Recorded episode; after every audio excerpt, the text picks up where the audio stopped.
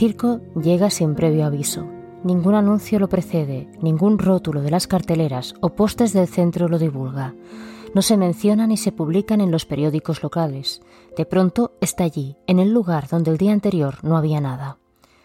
Las imponentes carpas tienen rayas blancas y negras. No se ve rastro del dorado ni de carmesí. De hecho, no hay color alguno, excepto el verde de los árboles cercanos y la hierba de los campos vecinos. Son rayas blancas y negras contra el cielo gris, incontables carpas de las más variadas formas y dimensiones, encerradas en un mundo sin color, tras una ornamentada cerca de hierro forjado. Hasta lo poco que se ve del suelo desde el exterior es blanco o negro, como si lo hubieran pintado o empolvado o tratado con algún otro artilugio de circo. Hola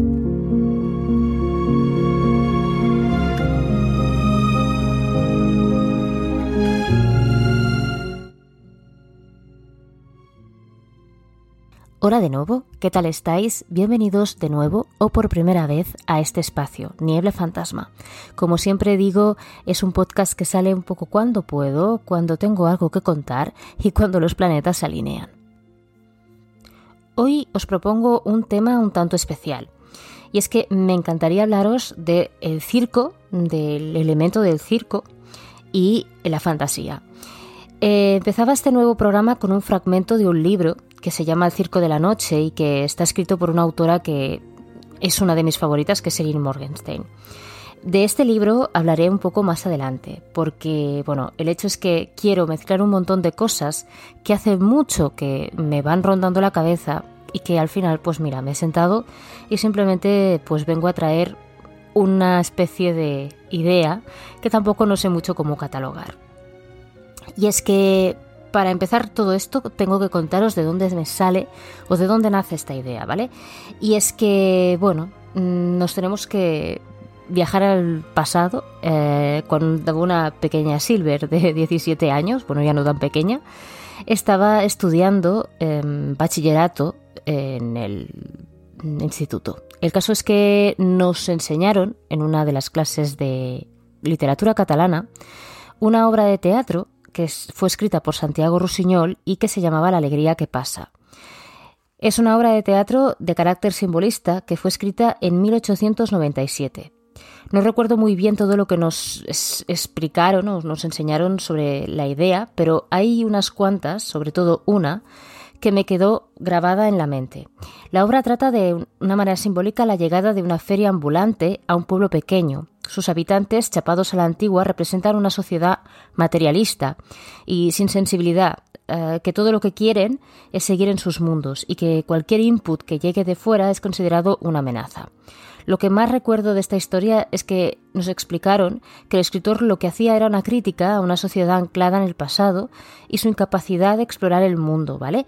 o ni siquiera de explorarlo, las críticas y los juicios ante una posibilidad de vivir de una manera diferente.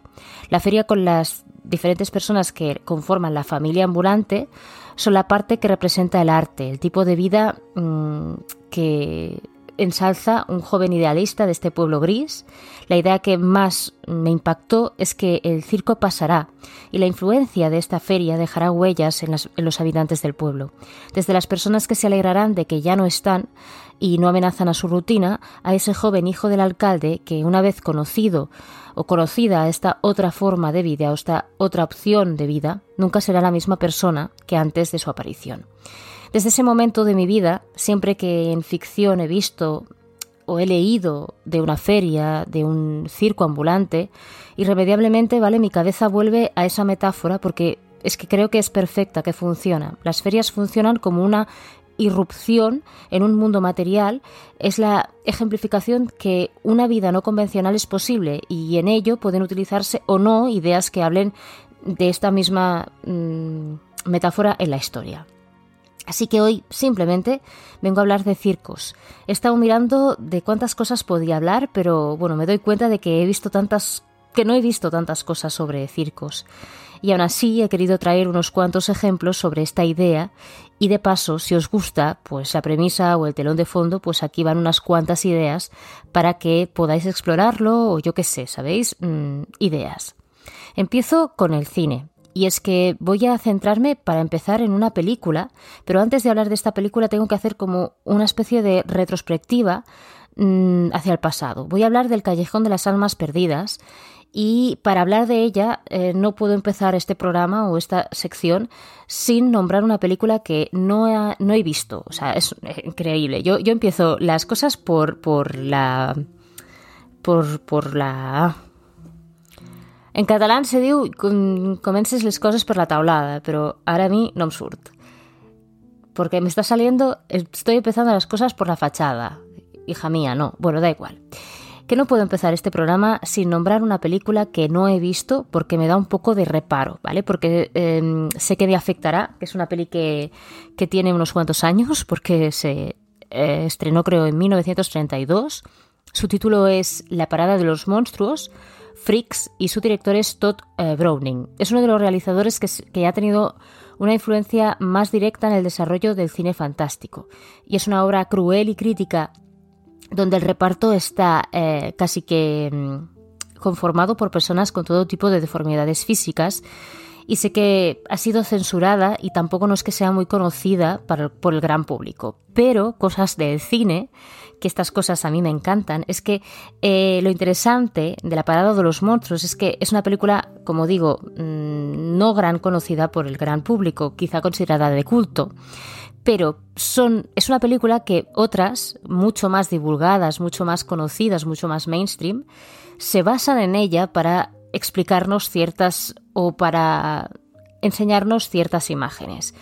El hombre elefante de David Lynch eh, de 1980, Big Fish de Tim Burton. Ambas tienen escenas o fragmentos enteros en ferias o en circos propios, ¿vale? El Callejón de las Asmas Perdidas es una película que se estrenó en 1947 y que adapta una obra especialmente sombría y, bueno, que se puede catalogar como de cine negro, ¿vale? Y el libro que adapta se llama El Nightmare Alley, el Callejón de las Pesadillas.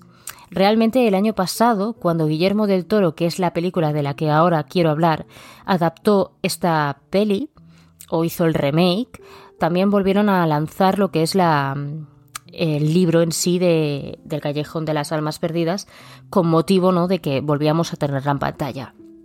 Bien, yo lo que quiero contaros del Callejón de las Almas Perdidas es que obviamente es un remake que nos trae Guillermo del Toro de una cinta del mismo nombre y que, eh, bueno, es una tiene, es una historia de cine negro, ¿vale? sobre todo la segunda parte de la película, pero lo que me parece fascinante es que recupera justo la esencia que os contaba de la peli de 1932 y que muchas pelis eh, reiteran. El circo como lugar donde lo extraño es habitual.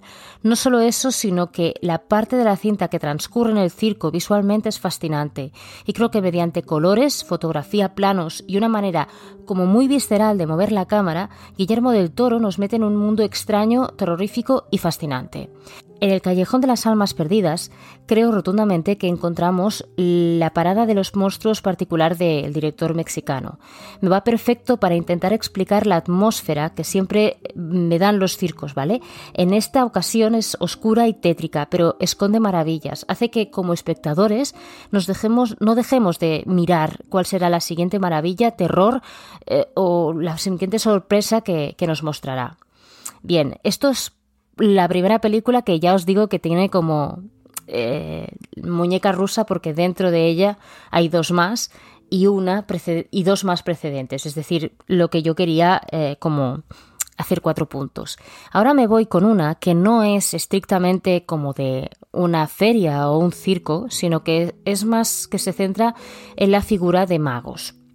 Estoy hablando del último truco, El Prestigio, una película de Christopher Nolan que creo que es del 2009 si no me falla la memoria. Em, aquí lo que tenemos es un truco de magia que está como dividido como una película, ¿vale? En tres actos.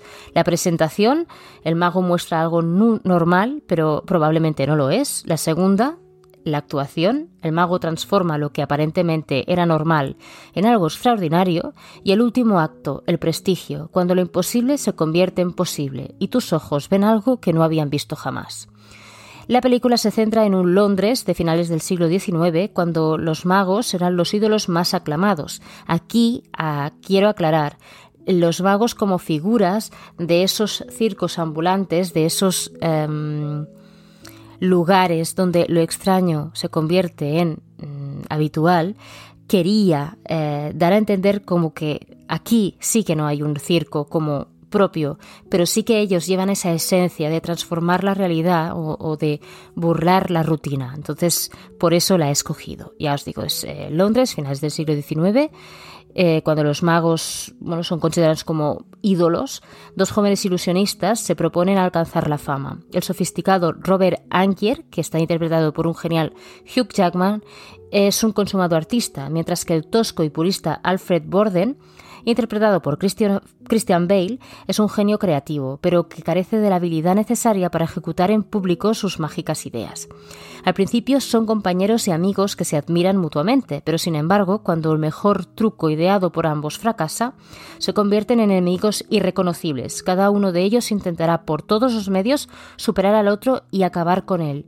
Truco a truco, espectáculo a espectáculo, se va fraguando una feroz competición que no tiene límites. Y ahora vuelvo a reiterar que una de las cosas más geniales que tiene esta película es que nos está hablando de un truco de magia como si se tratara de la... Eh, y una de las cosas que más fascinantes me parecen es que el último truco, el prestigio, está rodada o lo que sería la metáfora del juego de magia o del truco de magia es como también de algún tipo de manera te habla de eh, cómo está estructurada una película. Empieza con la presentación, que es la puesta en escena del film, eh, que en este caso también es cautivadora, ¿vale? Logra atraer la atención del espectador, haciéndolo sentir curiosidad acerca del desarrollo, de lo que es verdad y de lo que no. O sea, empieza a jugar con lo que tú estás viendo y dándote como esa parte de esto, todo esto es un engaño y te estoy engañando y tú quieres ser engañado, ¿no? La segunda parte, el truco. La historia avanza pausada pero firmemente. Cada vez es más difícil parpadear. Y el tercer paso y último, el prestigio, la parte más importante. No basta solo con hacer el truco de magia o hacer desaparecer un objeto. Hay que rematar la faena o hacer aparecer el objeto de nuevo. Y así ocurre con la historia. Un clímax bien resuelto que se gana el aplauso del público y un final, por no cambiar de tema, mágico. Nos vamos ahora a otra historia, a otra película de hecho, que también juega con los magos, pero esta vez sí que tenemos como otra parte más eh, convencional de la que os hablaba al principio. No estamos hablando de un circo completo, pero sí de una atracción en particular. Estoy hablando del imaginario del Dr. Parnassus, que es una película fantástica, eh, es británica, es inglesa, y está dirigida por Terry Gilliam. Yo creo que esta película es de esos que esas que no tienen término medio. Es una película que amas o odias. Yo personalmente es una película que adoro con toda mi alma porque creo que tiene puntos em, ya no geniales, mágicos, desbordantes de imaginación, sino que para mí es una manera de em, explicaros que el cine para mí en muchas ocasiones es arte. Y en esta película es arte. En la cinta, el líder de una compañía teatral, mediante un trato con el diablo, hace pasar a los miembros de su audiencia a través de un espejo mágico para explorar su imaginación. Heath Ledger, Christopher Palmer, Barmer Troyer, Lily Cole, Andrew Garfield y Tom Waits protagonizan esta película que pese a la muerte de Ledger eh, ocurrida durante la filmación, suspendió temporalmente la producción, pero luego Johnny Depp, Jude Law y Colin Farrell eh, completaron lo que serían las escenas en las que Heath Ledger ya no pudo grabar porque murió y a partir de aquí pues se hace como una especie también de homenaje al actor, pero también eh, le va muy bien a la película porque utilizan esa especie como de diferentes actores para darte otra otra lectura. Pero bueno, no diré más porque si no lo habéis visto, pues a lo mejor me cargaría lo que sería eh, la sorpresa del film. El caso es que es una historia que para mí tiene que estar aquí sí o sí, porque vuelve a ser una manera de reinterpretar la sensación que nos daba el circo. En este caso es más una atracción ambulante que en el momento en que se entra en escena se destruye la normalidad o la monotonía. Invita a sus espectadores a conocer sus más oscuros y añorados deseos. Cuando la atracción ambulante llega, el mundo tal y como lo conocemos se transforma. El misterio, la imaginación y la creatividad entran en juego. El imaginario del Dr. Parnassus nos muestra la realidad en forma de cuento a través de una historia fascinante que te va enganchando poco a poco. Puede incluso que pierdas la noción del tiempo, y no es para menos, ya que en el guion sus giros pueden provocar que como espectador te quedes flipando literalmente. La dirección es fantástica, muestra la realidad con tomas en las que los colores oscuros predominan, junto a planos bastante estáticos. La ficción totalmente opuesta a la realidad nos muestra colores muy vivos, casi animados, junto a unos planos con mucha movilidad y una dirección muy, muy, muy eh, genial. O sea, es que es una película exuberante, una película excesiva. Ya os digo, una película que no gustará a todo el mundo precisamente porque es Mm, histriónica, rara, eh, no es a lo que estamos acostumbrados, pero igualmente creo que está muy bien llevada porque lo que te está hablando, todas las metáforas que va jugando el director, son de esa eh, rotura totalmente de, de, lo que tú conoces como parámetros normales. Entonces yo creo que está muy bien hecha. Ahora eh, quiero hablaros del libro que me ha traído pues hacer este especial de hablar de circos, de películas y de distintas cosas pues que a mí ya veis que me apasionan. Y es que como empezaba el podcast quiero eh, pues hacer especial mención a un libro que ya leí hace bastante tiempo que se llama Circo de la Noche. Leí este libro hace mucho tiempo, no recuerdo el año. Lo tengo recomprado porque la editorial Umbriel lo relanzó, creo que no sé si el año pasado o hace ya dos. Y es que Circo de la Noche es un cuento de hadas fantasmagórico, ambientado en un Londres victoriano a histórico. Es un circo mágico ambulante que está abierto desde la puesta del sol hasta el amanecer. Se llama Le Cirque de Revés, el circo de los sueños. Presenta maravillas y enigmas etéreos tales como un jardín floreciente hecho de hielo en su totalidad acróbatas volando sin una red y un laberinto de nubes vertical donde los visitantes que se pierden simplemente saltan y flotan suavemente hasta el suelo. El circo no tiene un cronograma establecido, aparece sin advertencia y yéndose sin previo aviso. Viajan en un tren disfrazado como un transporte de carbón. Alrededor del circo se desarrolla una red de fans devotos que se autodenominan los soñadores o reveurs se identifican entre sí añadiendo un toque de rojo al atuendo que de otra manera coincide con el blanco y el negro característico de las carpas del circo. La naturaleza mágica del circo se oculta bajo el disfraz del, escamoteo. El ilusionista realmente transforma su chaqueta en un cuervo y la divina realmente lee el incierto futuro, y ambos son aplaudidos por su ingenio. Sin embargo, el circo tiene un propósito oscuro más allá del entretenimiento, y las ganancias son dos poderosos magos, Próspero, el encantador, y el enigmático señor A.H., preparan a sus jóvenes prodigios, Celia Bowen y Marco Alistar, para representar su rivalidad con las exhibiciones del circo como escenario. Erin Morgenstein tiene una habilidad especial para plantearte historias que parecen sacadas de ensoñaciones. En el circo de la noche, la ambientación que crea y algunas escenas son poesía. Hay escenas de una magia tan bien narradas que es toda una experiencia leerla. Si os gusta la fantasía, no dudéis en darle una oportunidad porque no os defraudará. Aquí va la primera idea. El circo simplemente aparece, donde el día anterior no había nada, apareciendo sin advertencia y yéndose sin previo aviso, como aparecía la Feria de la Alegría. De la misma manera, creando una sensación de ruptura con la realidad y la monotonía, personas expectantes ante la novedad. Se generan críticas a la vez que también aparecen devotos de este maravilloso circo. Aunque en esta historia el circo es el telón de fondo, donde tienen lugar una batalla, los elementos de su aparición en escena se repiten. Y es que como conclusión sí que me gustaría deciros que creo que somos generaciones crecidas con Disney para lo bueno y para lo malo. Hemos crecido con historias como Dumbo o Pinocho, entre muchas otras, historias que utilizan imágenes. Muchas veces los circos no son los protagonistas, mejor dicho creo que nunca lo son, pero son el telón de fondo para hablar de temas donde hay crítica social, donde personas no aceptadas en la sociedad, freaks, raros encuentran un lugar. Pinocho es engañado para poder encajar. Dumbo ni siquiera encaja en un lugar donde es habitual que las cosas sean singulares. En Big Fish, el circo es donde durante un espacio de tiempo William Bloom se refugia y donde tiene lugar una de las escenas más icónicas cuando el tiempo se detiene. En La irregular El Gran Showman, dirigida por Michael Gracie, el mensaje es claro, sé tú mismo, cree en ti, busca tu lugar. La idea del circo muchas veces es esta, un lugar sin juicios, un lugar donde lo usual no tiene cabida, lo extraordinario, la magia, la fuerza de las ideas y la lección de una vida sin parámetros inusual y extraordinaria se vuelve posible. Como decía al principio, la alegría que pasa era clara en eso, la creatividad, el arte, la bohemia no se rigen por normas que nos encorsetan o nos obligan a encajar. El arte necesita libertad, aire, una mente abierta y sin juicios, y en los circos o ferias ambulantes esta magia cobra vida. Muchísimas gracias por estar al otro lado, por acompañarme en este desvarío.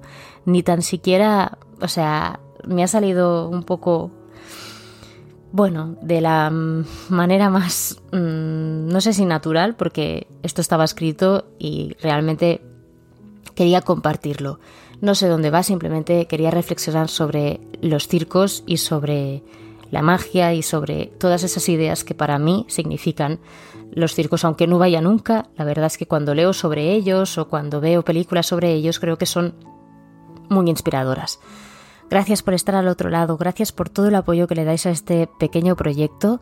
Si os ha gustado, pues estaré encantada de saberlo. Si tenéis ganas de charlar o de recomendarme más cosas que tengan como telón de fondo o como historia principal un circo, por favor, los comentarios están abiertos para esto. Es para lo que hacemos estas cosas, para que haya una interacción, para charlar, para que no sea solo mi parte, sino que vosotros también podáis participar. Gracias por estar al otro lado. Nos oímos pronto. Bye.